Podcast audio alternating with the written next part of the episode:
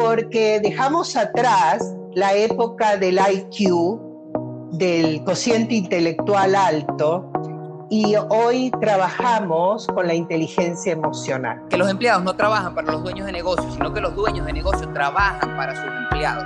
Para mantener un equipo motivado, tú tenías que conocer, justamente como ya hemos mencionado acá, como ya dijo Yael, los intereses de cada persona. Que la motivación viene de adentro, es decir, porque hay personas que tú en las organizaciones le das todos los recursos, posibilidades de viaje, de capacitación, un ambiente respetuoso, con las mejores condiciones de espacio, y sin embargo tú ves que hay eh, colaboradores o trabajadores que dan más de sí que otros. ¿Cómo hacer para que una persona de mi edad pueda encontrar un idioma común con un millennial o un X? Muy buenos días, comunidad pensiliana. Hoy tenemos el agrado, el gusto de tener dentro de este nuevo episodio de Speech Pencil a nuestra querida coach Yael. Para mí es muy grato que Yael esté hoy con nosotros porque hace un tiempo conocí a Yael y realmente el trabajo que ella hace eh, para ayudar a la comunidad es impresionante. Su, su cuenta de Instagram particularmente, que es la que yo reviso, es una de las cuentas que más valor agrega, sobre todo en este momento tan difícil que estamos pasando.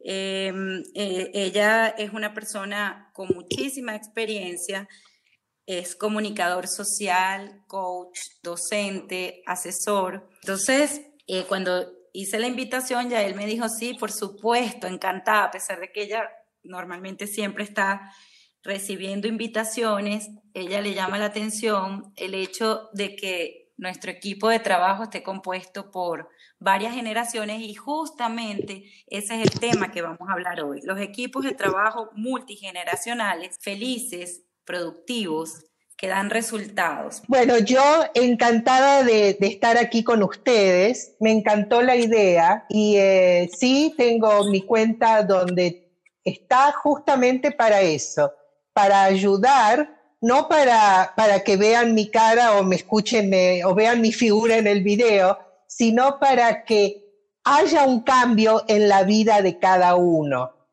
Y este, yo aquí soy la baby boomer, una generación este, del 1946 a 1964 y, este, y voy a compartir con, eh, con la generación X que es eh, Marisabel y con dos millennials.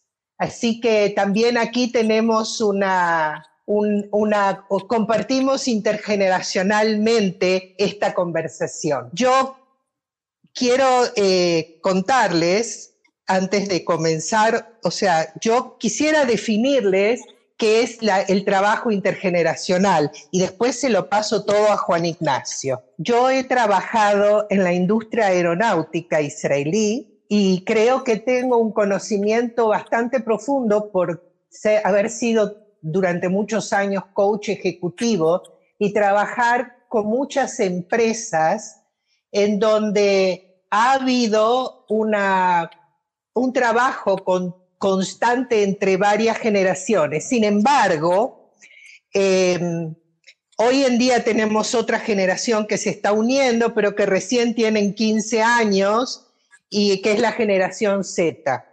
Yo voy a contarles, como baby boomer que soy, em, que es, es la generación de posguerra y estos baby boomers nacieron después de una conmoción mundial y necesitan seguridad o necesitaban seguridad. Por eso dentro de las empresas ellos eran empleados leales que pensaban nacer y morir dentro de esa empresa. Basta que eh, entraban, digamos, a PDVSA, decían, ese es mi seguro de vida. Y, buscaban la comodidad, pero necesitaban un entorno familiar y ahí se desarrollaban. ¿Qué pasó? Que llegó la generación X, que son los que nacieron entre 1965 y 1981, son completamente diferentes. nacieron después de Woodstock, de los hippies, de la generación libre, y son competentes, son independientes y fundamentalmente no quieren ser microgestionados. Por lo tanto, toleran las reglas siempre que se les permita manejar sus propios espacios dentro de una, de una organización. Pero no es el trabajo para toda la vida de los baby boomers y son realmente la primera generación que empezó a manejarse con la informática. No quiere decir que los baby boomers no las manejemos, sí, las manejamos, pero este, los nativos digitales entraron justamente en el límite. Y luego vinieron los millennials, que son los que nacieron en 1982 y siguen hasta el 2004. Y ahí tenemos el gran cambio, porque son la generación, son nativos digitales, son la generación más conocedora de la tecnología y son los que encabezaron una revolución, la revolución digital. Pero claro, no son los baby boomers que buscan la estabilidad y morirse dentro de la compañía, de la empresa que los contrató, ni son la generación X, quieren un, horario flexible, quieren trabajar a tiempo parcial, prefieren trabajar desde la casa, home office, trabajo remoto, son optimistas son triunfadores ávidos y feroces, están orientados al equipo y están centrados en el mundo. Eso quiere decir que gestionar una fuerza laboral multigeneracional es un gran desafío. Y no todas las empresas lo pueden llevar a cabo si no tienen una percepción amplia de cómo tiene que ser el lugar de trabajo y las interrelaciones. Bueno, bueno, Yael, muchísimas gracias por, por esa definición. Espero que la persona que, que nos comentó en el episodio pasado que no definimos síndrome del impostor, aquí quede súper contento con, con, esa definición. Creo que quedó súper claro. Estuve anotando, creo que es una clase maestra de, de todo este tema de las generaciones. Estuve anotando, anoté el tema de Woodstock. Ese es el, el concierto, ¿no? Claro, 1968. creo que hay un documental en Netflix, para la gente que tenga Netflix, sobre ese concierto que definitivamente marcó, marcó un antes y un después. Era, era la época de sexos, droga y alcohol, ¿no? Exacto, exacto. Quiero decirles que yo la disfruté muchísimo porque yo estaba estudiando en Estados Unidos en ese momento y era una muchachita de 17 años.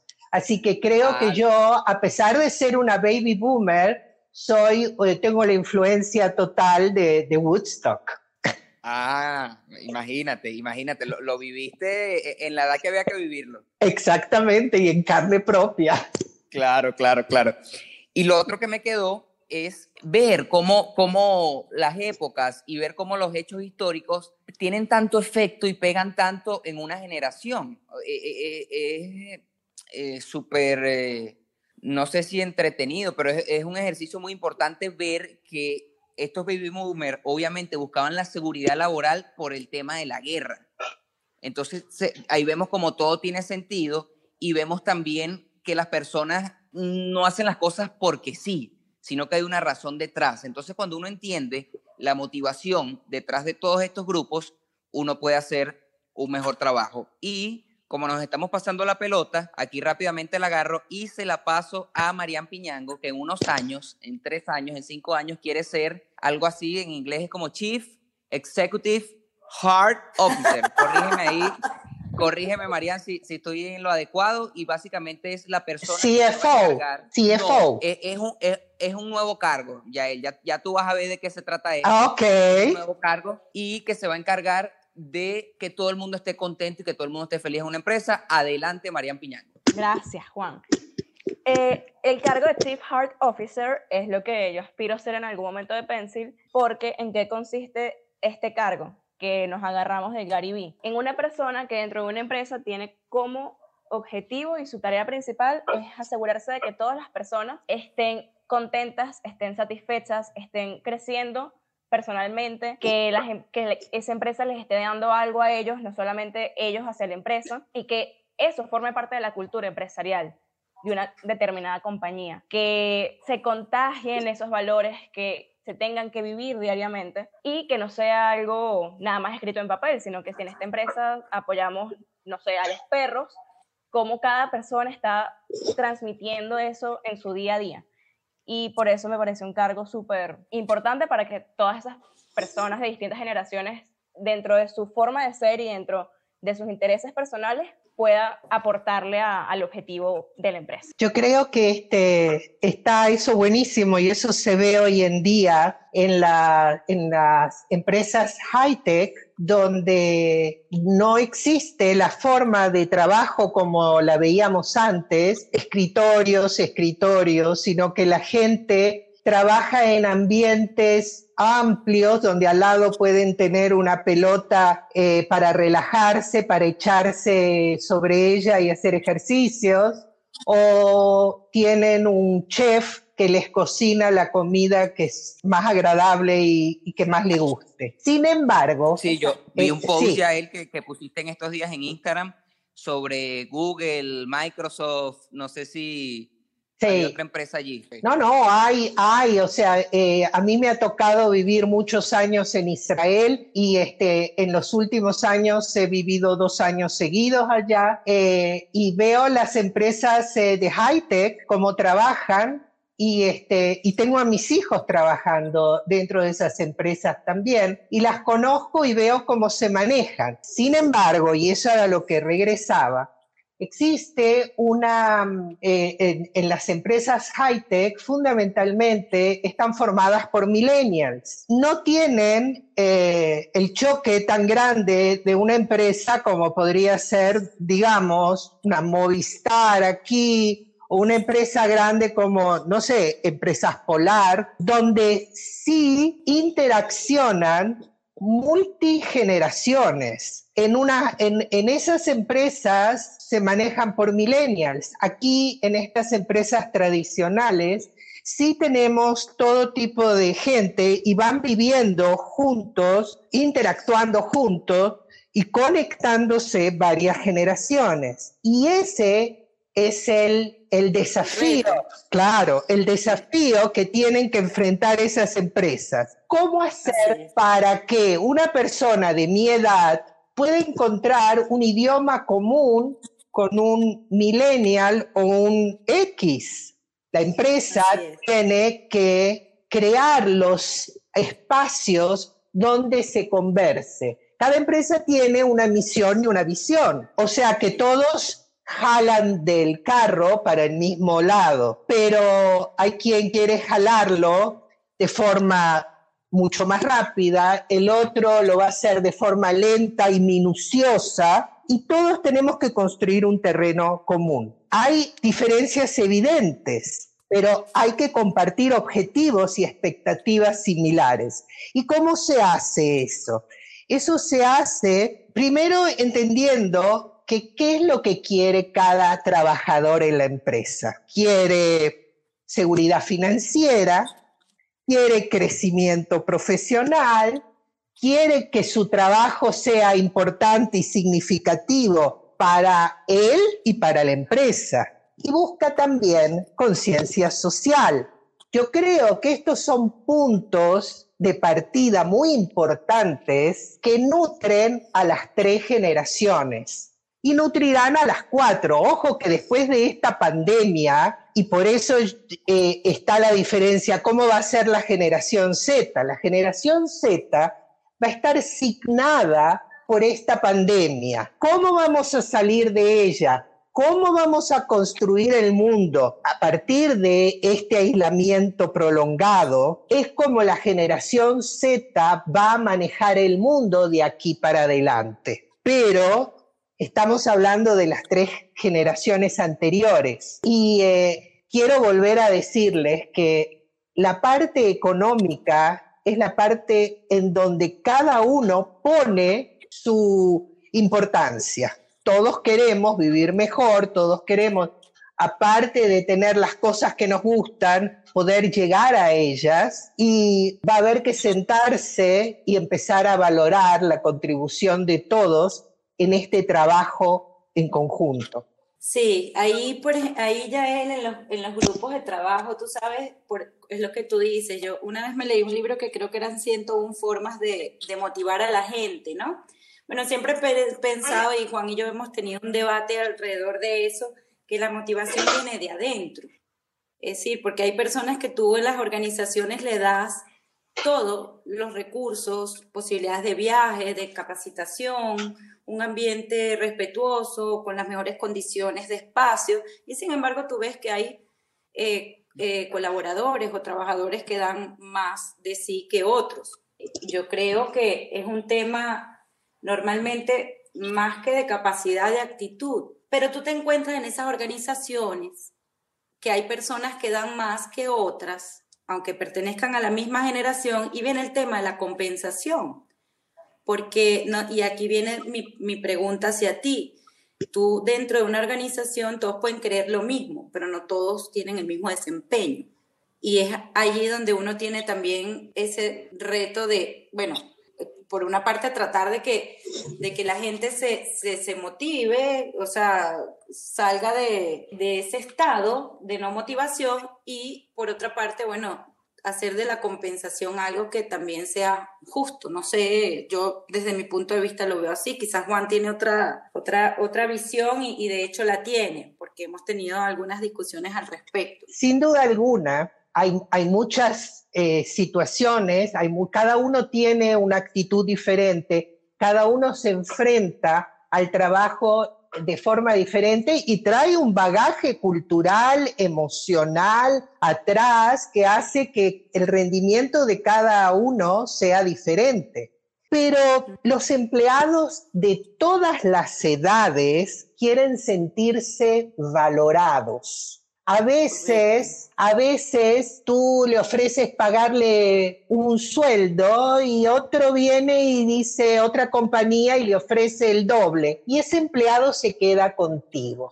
Y ahí reconocemos el hecho de que existen diferentes formas de ver la satisfacción en el lugar de trabajo. Dicen que nadie va a, que, que la gente va a recordarte no por lo que le dijiste, sino por cómo le, la hiciste sentir. Y es válido en un lugar de trabajo, donde la gente puede estar cómoda y donde tenga un entorno inclusivo, donde se tenga en cuenta las ideas de cada uno y, como dije antes, la contribución que da a esa empresa. Eh, yo no tomo el, punto de la retribución como algo que es superior a todo, sino que es parte integrante de todo eso.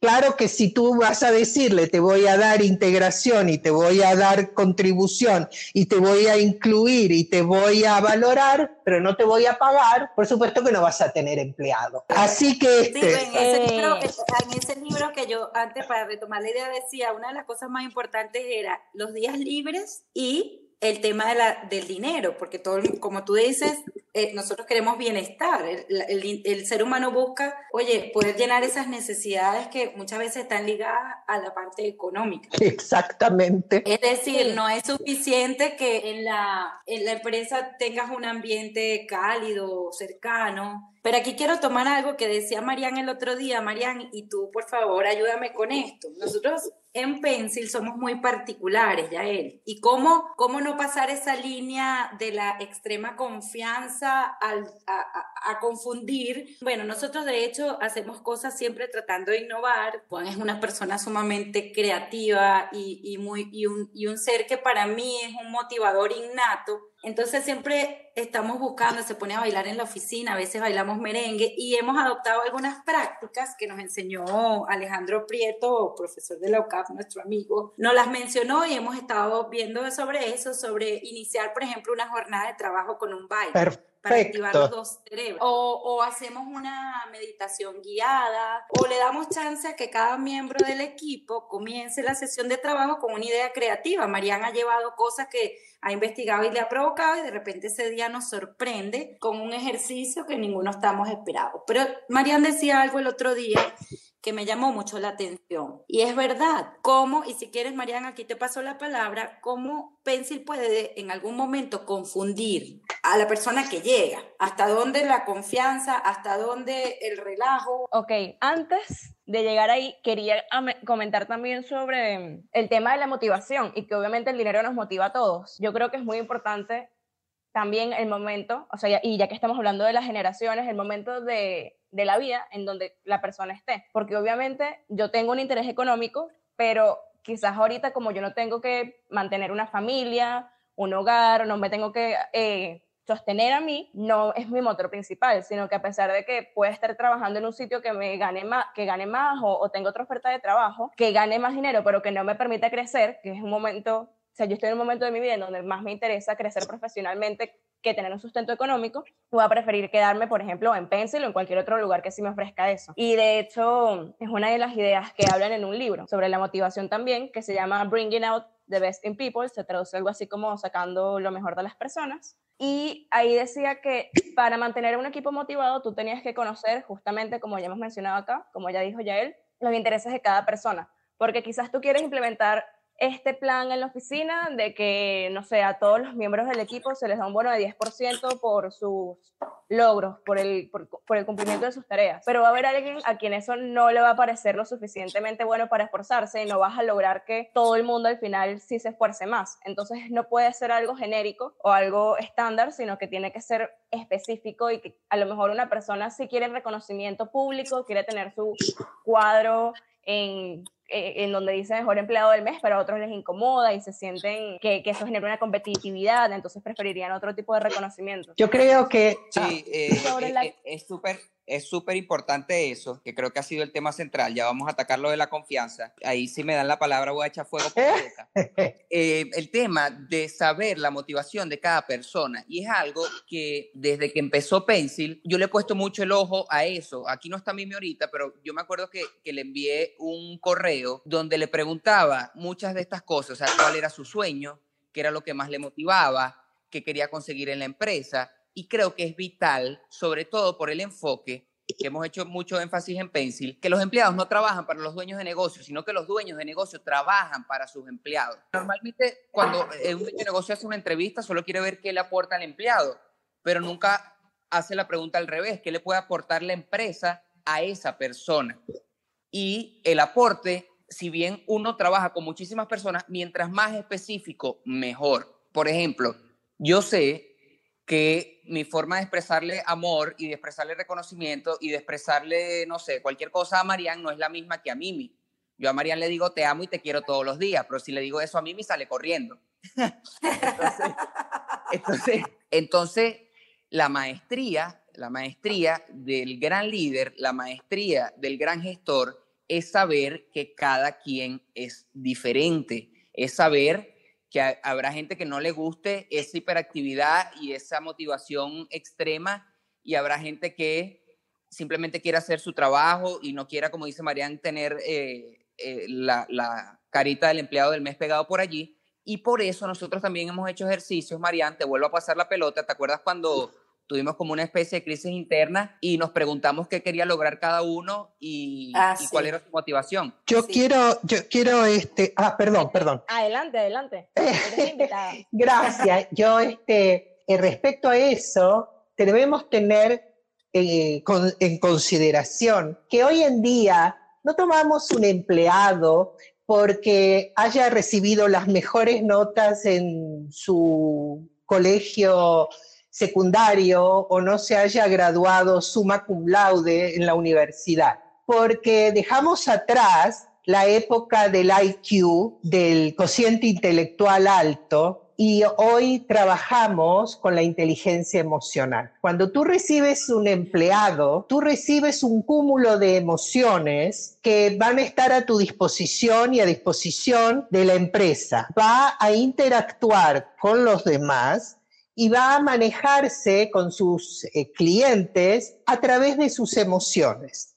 Entonces es muy importante cuando recibimos cualquier tipo de persona en la empresa tener en consideración sus emociones, su inteligencia emocional, tanto sea un baby boomer como un X, como un millennial. Y sí debemos proporcionar, y esto se lo digo al Chief Heart Officer, correcto. Debemos, esta persona que tiene este lugar, tiene que entender qué emociones inspiran, motivan y mueven a cada una de las personas. Entender a las personas a través de sus emociones y aprender a, ustedes lo están haciendo, cuando dicen que hacen una meditación o cuando bailan, que me parece genial, Sí, después te paso los videos.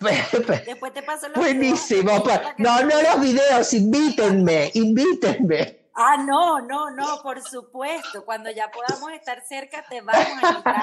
Esa es la forma de ayudar a la gente a regular sus emociones. Si logramos regular las emociones, logramos que eh, una persona trabaje desde la calma y no pueda explotar en un ataque de ira, porque ustedes saben que cuando se activa el parasimpático, no se puede activar el nervio, el nervio simpático, el sistema simpático. En algún otro momento les explico lo que es eso, pero eh, mantengan nada más que esas ideas. Yo le he dado más o menos unas clases, ya es, lo que pasa es que a veces no me prestan atención. bueno, Mira, si, tienes que ser lo que, hemos sufrido, oye, lo que hemos sufrido de ansiedad sabemos muy bien qué es. Lo, lo, lo lo difícil, y es lo que yo estoy aprendiendo a través de tus enseñanzas, es que con la práctica tú lo incorporas, porque si no, es decir, yo puedo saber qué es cada cosa, pero lo que me va a poder ayudar a controlar la ira, la ansiedad, es incorporar todo lo que es el estar en el momento presente, la meditación. Disfrutar este, de lo y no, proceso de aprendizaje continuo. Y no, y no, este, y no manejar el multitasking. Porque aunque ustedes.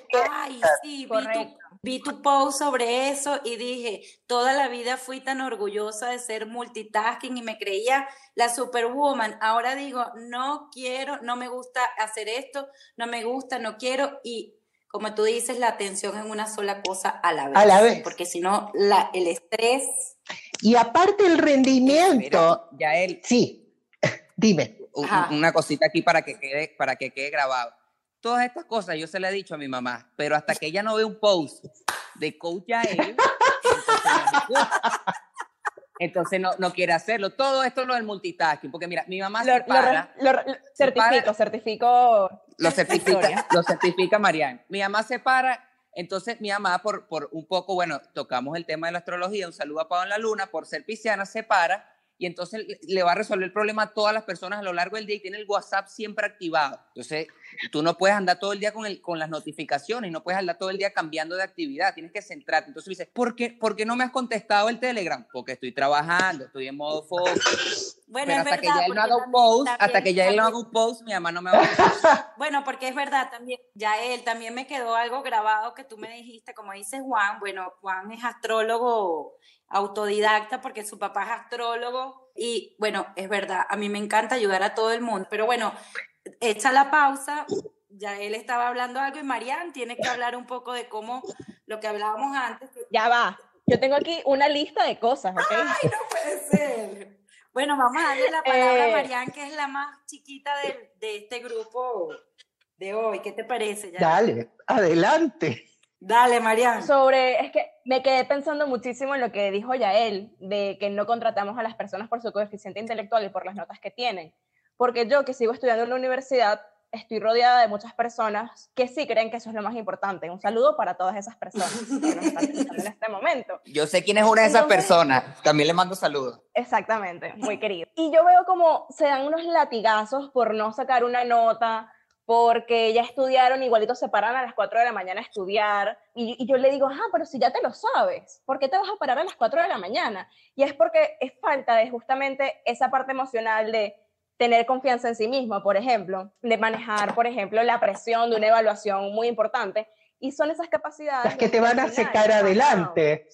A ser valiosos, porque yo estoy segura Exacto, yo, yo, ajá, aquí tenemos a un estudiante ejemplar, Juan, no sé, suma, magna, supremo cum laude, Juan. en la central, pero, yo estoy segura de que si él igualito no hubiera sacado esas notas, no fuera menos profesional de lo que es ahorita o, peor persona o, menos capaz. Entonces hay que tener muy claro eso de que realmente no nos define una calificación, de capacidad. para vemos vemos eh, eh, eh, esos que salen de la universidad el que venía de atrás corriendo con las notas, el que eh, completaba a último momento. Eh, se graduó después. Exacto, después lo vemos en la vida y miren, permítanme que yo, que estoy llegando a los 70 años, miro, miro para atrás y veo toda esa gente que me acompañó, dónde llegó cada uno. Tengo una visión y esa visión es aquel que, ojo, también puede ser el que tiene eh, eh, un coeficiente intelectual, pero que tiene una regulación de sus emociones, es el que pudo afrontar los fracasos, el que pudo comenzar de nuevo cuando le fue mal, el que pudo soportar una pérdida y el que se paró frente a quien no le interesaba y le dijo, contigo no sigo. la fortaleza emocional te permite eso. La fortaleza intelectual te permite saber a qué temperatura hierve el agua. Pero si sabes solo eso y no sabes cómo manejarte con los que te están vendiendo otras cosas para que aproveches el agua, te vas a quedar siempre con solo ese conocimiento. No lo vas a poder aplicar y vas a sentirte que, bueno, estás siendo dejado de lado, no estás siendo considerado. Y esa, esa, eh, esa regulación emocional es la que nos ayuda a mantenernos, a ser resilientes y a triunfar. Al final de todo, necesitamos fortaleza de nuestras emociones para afrontar, por ejemplo, un encierro como el que hoy tenemos y poder decir en este encierro, sigo programando, sigo eh, estableciendo, planificando, estableciendo metas, veo, sigo trabajando, y no me siento a llorar por las pérdidas de cosas a lo mejor insignificantes que no veo la importancia de lo que yo pueda hacer en el futuro. Sí, hay, una frase en, italiano que es muy buena. Después yo la googleé y no la encontré, pero eh, eh, fue una reunión con mi papá y, y, un amigo de él lo dijo cuando mi papá mencionó el grupo que me había graduado Magna Cum Laude y este señor dijo, cuidado porque primo en clase, último en la vida. esa, esa, el que queda esa es la clase. Bueno, y tú sabes, él, para mí, para mí todas esas medallas de Juan eran lo máximo y ahorita tengo una de 15 que no se encuentra en el colegio y el otro le decía Juan, me saben las medallas y Juan me dice, pero es que esas medallas no son tuyas y yo le digo, bueno, pero es que uno busca la realización a través de los hijos y me impresionó un día que Juan me dijo, Juan, Juan en lo que va del año creo que ya lleva 20 libros y desde que comenzamos este emprendimiento no sé si son 40 libros o más y me dijo el otro día, mami, no piso más un salón de clase, todo está en los libros.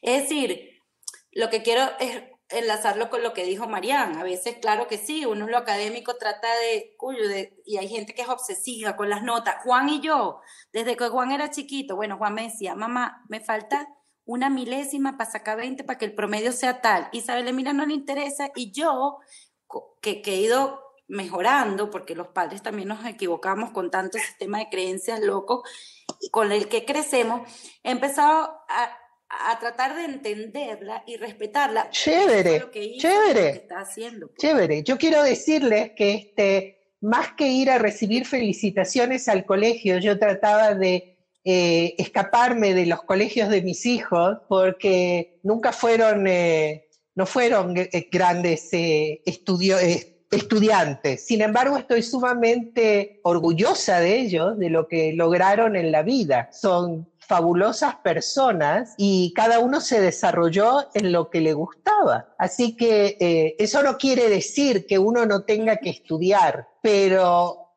no todo el mundo acepta la forma como se le da la educación. Eh, les voy a dar un ejemplo. En la educación tradicional, una regla de tres compuesta lleva una forma de hacerse. Digamos que un, un alumno le plantean el problema y da el resultado sin desarrollarlo. ¿Lo aceptamos o no lo aceptamos? Pues en la educación tradicional no se va a aceptar porque la maestra quiere ver el desarrollo. Pero el desarrollo está en la mente del estudiante que ya sacó el resultado. Por lo tanto, yo creo que hay muchos tipos de estudiantes y a los maestros se los trata para que sean un solo tipo. Y así tienen que ser todos. Me acuerdo de una caricatura en la cual cada niño está sentado en, la, en el aula y tiene como un círculo arriba que son sus pensamientos. Y pasa la profesora con una tijera y va haciendo de cada círculo de los pensamientos de los niños, los va recortando para que sean cuadrados. Eso es lo que a mí me da exactamente. Entonces, tenemos que aprender también a rebelarnos contra eso y a entender que eso no es la forma que queremos. Y por eso me parece fantástico, Juan Ignacio, que diga yo quiero aprender de los libros. También se aprende hoy en día de tomar cursos en Coursera, de tomar cursos de las universidades a través de Internet y hay tanta, tanto ofrecimiento, tantas posibilidades que terminado un ciclo, no tenemos que atarnos a otro nuevo ciclo, sino que podemos libremente ir explorando todo lo que queremos saber, porque hoy me interesa saber sobre el cerebro, pero mañana me interesa saber cómo se hace una tetera, y, todo eso es parte de la educación. Todo eso llena mi espacio, porque al saber cómo se hace una tetera, sé cómo se manejaron los elementos y se conjugaron y se unieron y se trabajaron. Lo mismo que para saber cómo el cerebro procesa las emociones, digamos. Y todo eso lo voy aprendiendo y lo voy metiendo adentro y al final soy un complejo de montón de información que uso para decidir si esto está bien o esto está mal para mí. Correcto, correcto. Y, muchos estudios, y, le vuelvo a pasar la pelota a María porque me la imagino en su casa con el poco de cosas que no ha tachado, eh, que muchos estudios y en muchos libros que he leído últimamente, etcétera, siempre mencionan que el éxito está más ligado al buen EQ, eh, que eh, coeficiente emocional, que al, IQ, el, coeficiente intelectual. Entonces, sí, eh, la invitación a todas las personas que, que, lleguen hasta aquí en el podcast, y justo puse ayer una historia en mi Instagram que es el tema de trabajar las emociones. Y creo que se ha convertido en una obsesión porque el rendimiento de uno como persona depende mucho de cómo tú manejes tus emociones y en la vida vamos a enfrentar muchas pérdidas, vamos a enfrentar rupturas, vamos a enfrentar en quiebras. Entonces, ¿hasta qué estamos esperando para empezar a trabajar las emociones? Pero bueno, adelante, Mariam. Gracias, Juan. Un poco con lo último que estaban hablando de, de las maneras de aprender que también creo que es algo muy importante, volviendo al tema de, de la multigeneración en, en, un equipo de trabajo, reconocer que todos podemos aprender de todos, porque en un equipo de, de, de, diferentes edades va a existir este prejuicio o esta imagen de que nada más los adultos o las personas mayores le enseñan a las menores y que haya esa, que subestimen lo que uno pueda saber que quizás otras personas no, no puede existir porque obviamente la comunicación y saber que, oye, tú tienes más experiencia en, en multinacionales y yo tengo más experiencia, no sé, en Twitter. Exacto. Eso, obviamente, al final hace es que, esa sea mucho más eso es, que todos eso es. Más. Eso es. Con la crisis interna que me mencionó Juan hace como 20 minutos, yo creo que sucedió un poco eso, porque yo empecé muy motivada en Pencil y hubo un momento eh, que si lo viéramos en, en, un gráfico, fue un bajoncito ahí, un bajoncito raro en el gráfico de mi rendimiento, de, mi compromiso, quizás. O sea, no, el compromiso yo creo que siempre fue el mismo, pero no estaba tan presente. Estaba muy estaba, se dieron cuenta. Fue obvio porque te pusiste un poco más distante, siempre muy cumplida, pero distante emocionalmente, pues. Entonces, eh, tuvimos que conversar, lo que también es muy importante en cualquier equipo de una generación, de muchas, siempre preguntar qué está pasando y no asumir que la otra persona es la que tiene problemas, sino qué estoy haciendo yo mal, por qué causé esa impresión, porque si le atribuimos a las otras personas la culpa, nunca realmente trabajamos en nosotros, que es lo que al final hace un cambio. Entonces, hablar las cosas, cuando algo nos incomoda en el equipo, cuando algo no nos gusta, en estos días Marisabel dijo, miren, no me gusta el color que se escogió y, y bueno, a partir de ese momento, ah, ok, entonces, ¿qué color te gusta? ¿Qué sugieres? ¿A quién más no le gusta el color? Y, y nunca dejarse nada por dentro. para, para, volver a hablar de, de, también lo que dijo Marisabel de la confianza, de un equipo de trabajo familiar por el que no se mezclen las cosas. Y yo creo que al final eso no sé si decir que es sentido común, porque también leí que el sentido común es nada más lo que nosotros sabemos que haríamos en determinada situación. Y decir que otra persona no tiene sentido común es nada más cuestionar que no está haciendo lo que tú harías en sus zapatos. Así es. Pero, conchale, Mariana, te metiste el puñal. Después que revisaste la cuenta de ella, él. No, vale. Porque quizás sí, yo puedo sentirme muy cercana con, con, Juan o con Mimi, pero cada cosa tiene un ambiente. Y por más que yo, no sé, pueda irme a comer una dona con Mimi y, con Dana en su momento a Maxi Donas, sé que hay cosas que no son para hablar en la oficina, quizás. O también el grupo de, de Telegram, de WhatsApp nuestro, intercambiamos chistes o bromas, y, pero todo tiene su, su límite, ¿no? Hay cosas que yo digo, sabes, yo compartiría esto, pero me da pena con Marisabel, porque por más que sea, vale, entonces no. Eh, o, las publicaciones en, en, Instagram que no tienen, o sea, que, que, eso, separar la vida personal de la, de la profesional. Yo no me tengo que sentir responsable por un post que yo haga, si ustedes lo van a ver, porque bueno, ese al final es mi, mi cuenta. Mira, yo pienso que, yo pienso que, es, es importante eso, es reconocer las diferencias dentro de un ambiente de trabajo, defender las similitudes y aprovechar las fortalezas. Cada generación tiene todo eso ah, y hay que entenderlo y hay que convivir con todo eso y creo que es, ah, de ahí sale el éxito de un emprendimiento. Bueno, por supuesto. O sea, todo, todo eso. Claro, es que ese es el punto, ese es el punto. Marian decía, oye, pudiera con...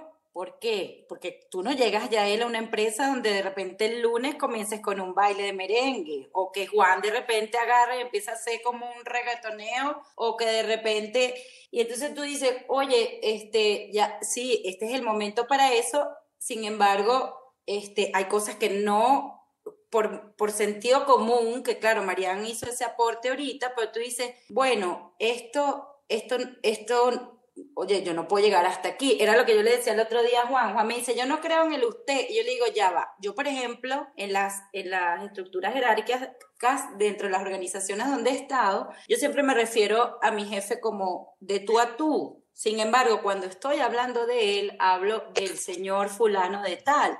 Y es que yo creo que tampoco hay una fórmula, es como que muchos criterios, mucho sentido común y mucho también adaptarte y ver cómo, cómo, cómo tú puedes, este, bueno, los niveles de confianza y todo eso se van dando con la, la interrelación. Pero yo puedo ahorita bailar el reggaetón aquí con Juan y todo en la oficina o con Marian y de repente llega la mamá de Marian, que por cierto no está ahorita dentro del organismo, es nuestra administradora, pues, y de repente llega a hablar algo conmigo y si estamos en esa actividad ya se incorpora, pero llega el momento de trabajar o llega el momento de que tenemos alguna reunión y bueno, ya uno se pone en modo serio, pues, pero tiene, tiene, tiene mucho que ver con, con eso, pues que uno se vaya dando cuenta y, y de, de cómo de cuándo es el momento y cuándo no. Pero, pero eso es. Nadie te lo puede decir. Sino eso es parte, eso es parte de la interacción y de la ubicuidad. Si a ti te van, o sea, todos todos fuimos enseñados en nuestra casa que a los mayores los tratamos de una forma y lo llevamos adentro porque son normas que manejamos, que se manejan dentro de la sociedad. Y evidentemente cuando, o sea, el hecho de que uno baile un merengue al comenzar el trabajo es una forma, todos sabemos, de soltar todas las tensiones que tenemos, que nos preparamos para un, un, eh, un ambiente de trabajo cómodo. Eso no quiere decir que al jefe le tengamos que, que, que maltratar en, en, la forma como, como nos dirigimos. Siempre hay un respeto hacia el que nos enseña, el que, el que está por sobre nosotros, el que nos da las calificaciones. Que nos podemos sentar a tomar un café con él y tratarnos de tú a tú, pero es lo mismo que un profesor que puede ser muy pana, pero es nuestro profesor. Eso es parte de una organización social. Sabemos dónde poner los límites. Sí. Y límites existen en la sociedad sí. y en las empresas. Una empresa de general, claro. Juan, cuéntale esa filosofía de, de, de empresa que, que, tú ves dentro de Pensi. O que ah, ves. no, bueno, este, e, este, es el libro Good to Great que, de Jim Collins, que es un tipo que se ha dedicado a ver eh, qué produce en una empresa, cuáles son las acciones que tienes que tomar para que sí. perdure con el tiempo, para que sea tremenda empresa. Marian ya debe estar aburrida porque hemos, eh, siempre damos esta, esta charla. Y una de las cosas importantes es que tú no puedes tener una empresa donde haya no. un general y puros no. soldados, donde nada más la, la, las comunicaciones vengan de arriba y las normas vengan de arriba. Entonces, lo que nosotros buscamos en Pencil es que sea una empresa de generales. Es decir, en el tema de diseño, Mimi tiene sí, su palabra, sí. es la más importante. O, sí, Juan. ¿Sabes? Sí, Buscar ese liderazgo. Esa es la forma, eh, evidentemente, de cómo este, también en, en, un ejército tú tienes generales y soldados, pero el, el general no es el que dice vayan, sino el que dice síganme. Eh, la empresa moderna tiene, es, es más plana, es más, eh, se expande hacia los costados, no es verticalista pero, pero existe, pero, correcto, pero tú eh, vas a, tú, tú respetas a Marianne en lo que ella hace y cuando vas a hablar de su trabajo, lo vas a hablar con respeto. Igual que vas a hablar del trabajo de, de tus otros generales y vas a hablar con respeto. Cuando yo me refiero a que así como en la sociedad las relaciones se manejan en amistosas y con respeto, así me, me, refiero a cómo manejamos las relaciones dentro de la empresa, donde el trabajo es importante, la persona que hace ese trabajo es valorada y ese, ahí está el respeto a su actividad y a lo que representa. Es, en Correcto. eso es que me refiero al respeto.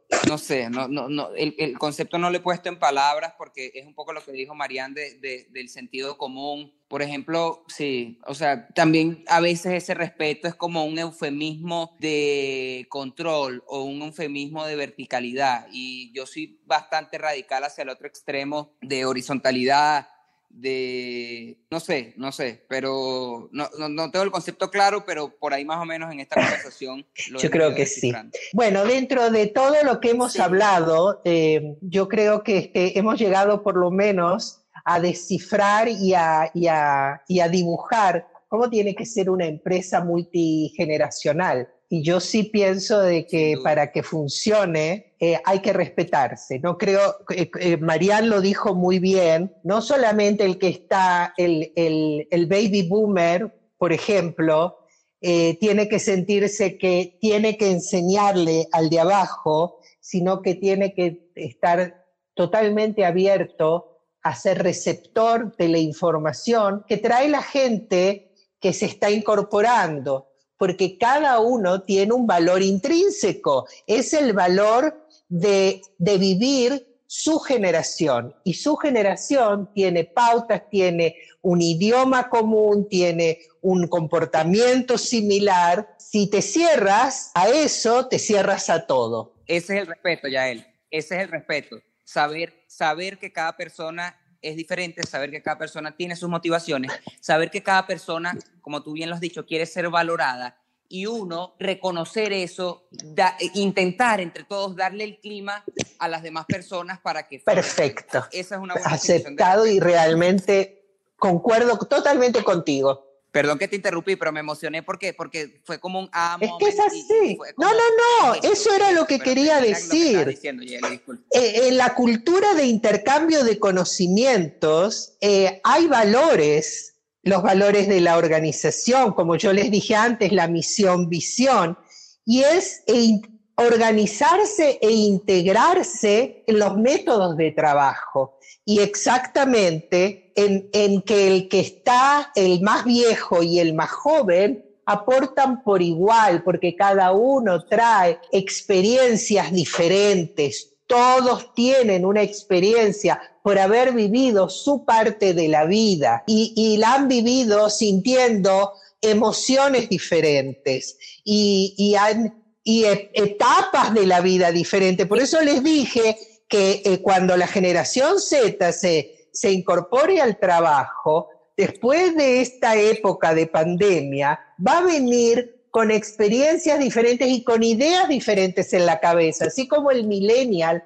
le es importante tener eh, horas de trabajo más flexibles y poder viajar y poder tomarse no 20 días de vacaciones como, como se tomaban los baby boomers, sino que quiere tres meses por año. Y trabajar desde, desde Bali, desde Tailandia. la generación Z va a venir con otras realidades. Y hay que prepararse para recibir a la generación Z con sus propias realidades que se formaron en toda esta época con todas sus experiencias que es el manejo de sus propias emociones. Me encanta eso, Yael, cuando tú hablas de la experiencia, porque, bueno, yo cito el término experiencia, yo justamente me refiero a eso. Cada uno de nosotros, de acuerdo a lo que ha vivido, trae eh, la referencia de su experiencia pasada. Por ejemplo, el hecho, en mi caso, que soy la mayor del grupo y que he tenido más tiempo en organizaciones formales, con estructuras verticales, horizontales y con muchos temas, puedo puedo traer esa experiencia pasada para ayudar a resolver algo dentro de Pensi. Lo puedo ver, aunque yo nunca había tenido una experiencia haciendo un emprendimiento,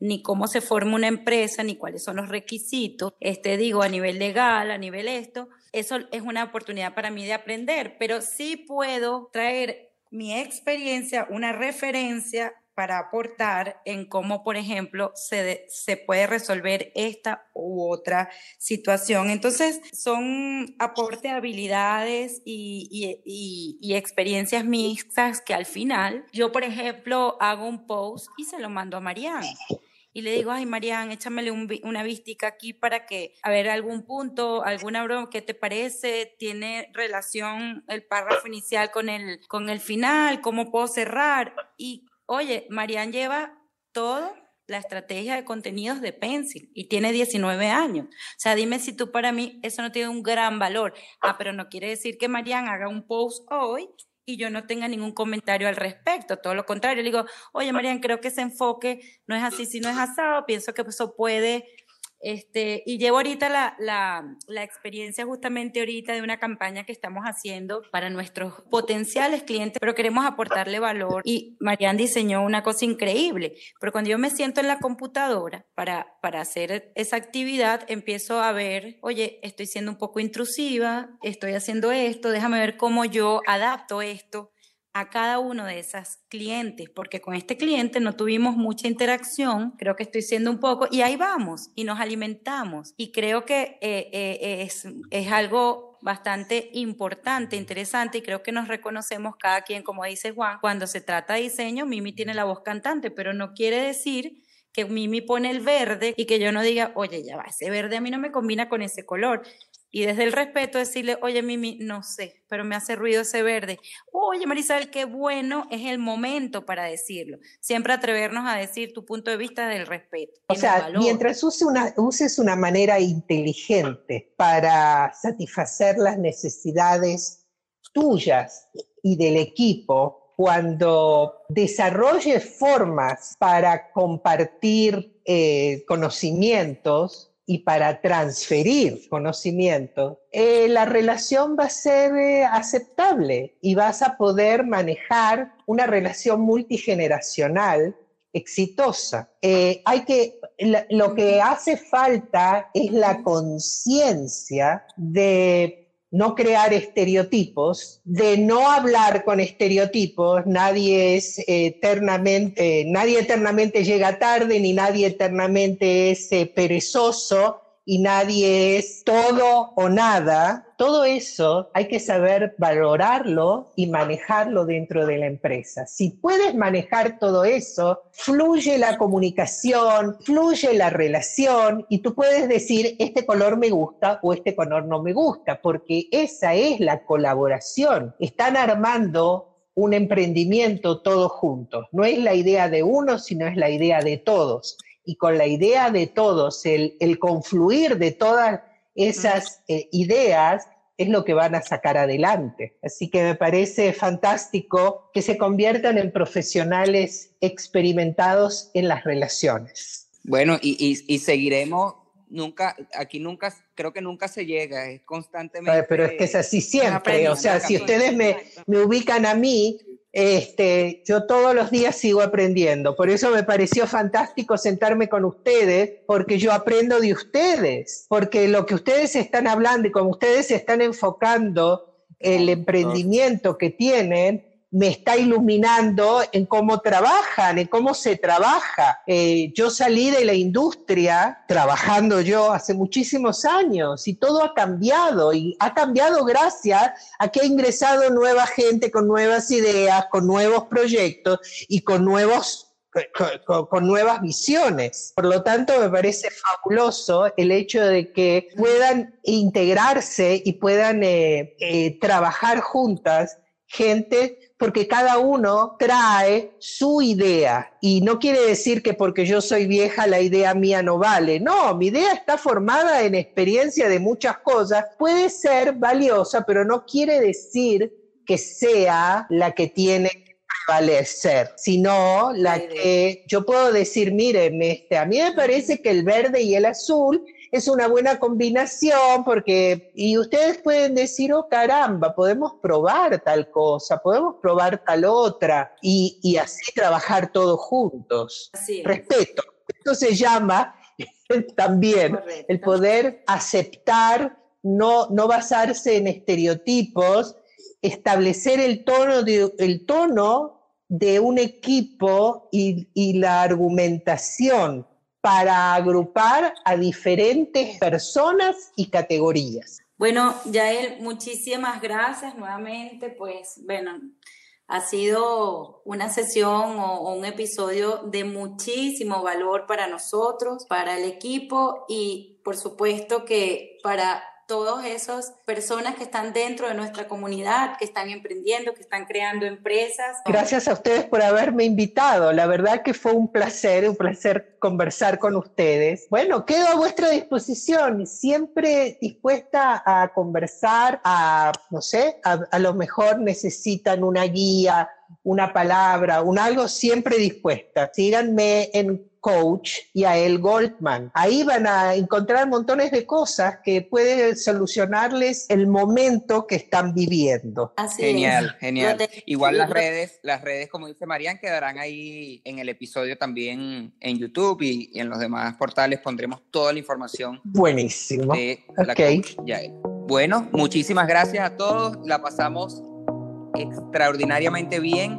Mucho material por aquí que, que hay que revisar las cosas que, fuimos mencionando, por ejemplo, está el, documental en Netflix que se lo recomiendo, que no lo he visto. Y nada, tremenda conversación de sábado. Vamos a ver cuándo.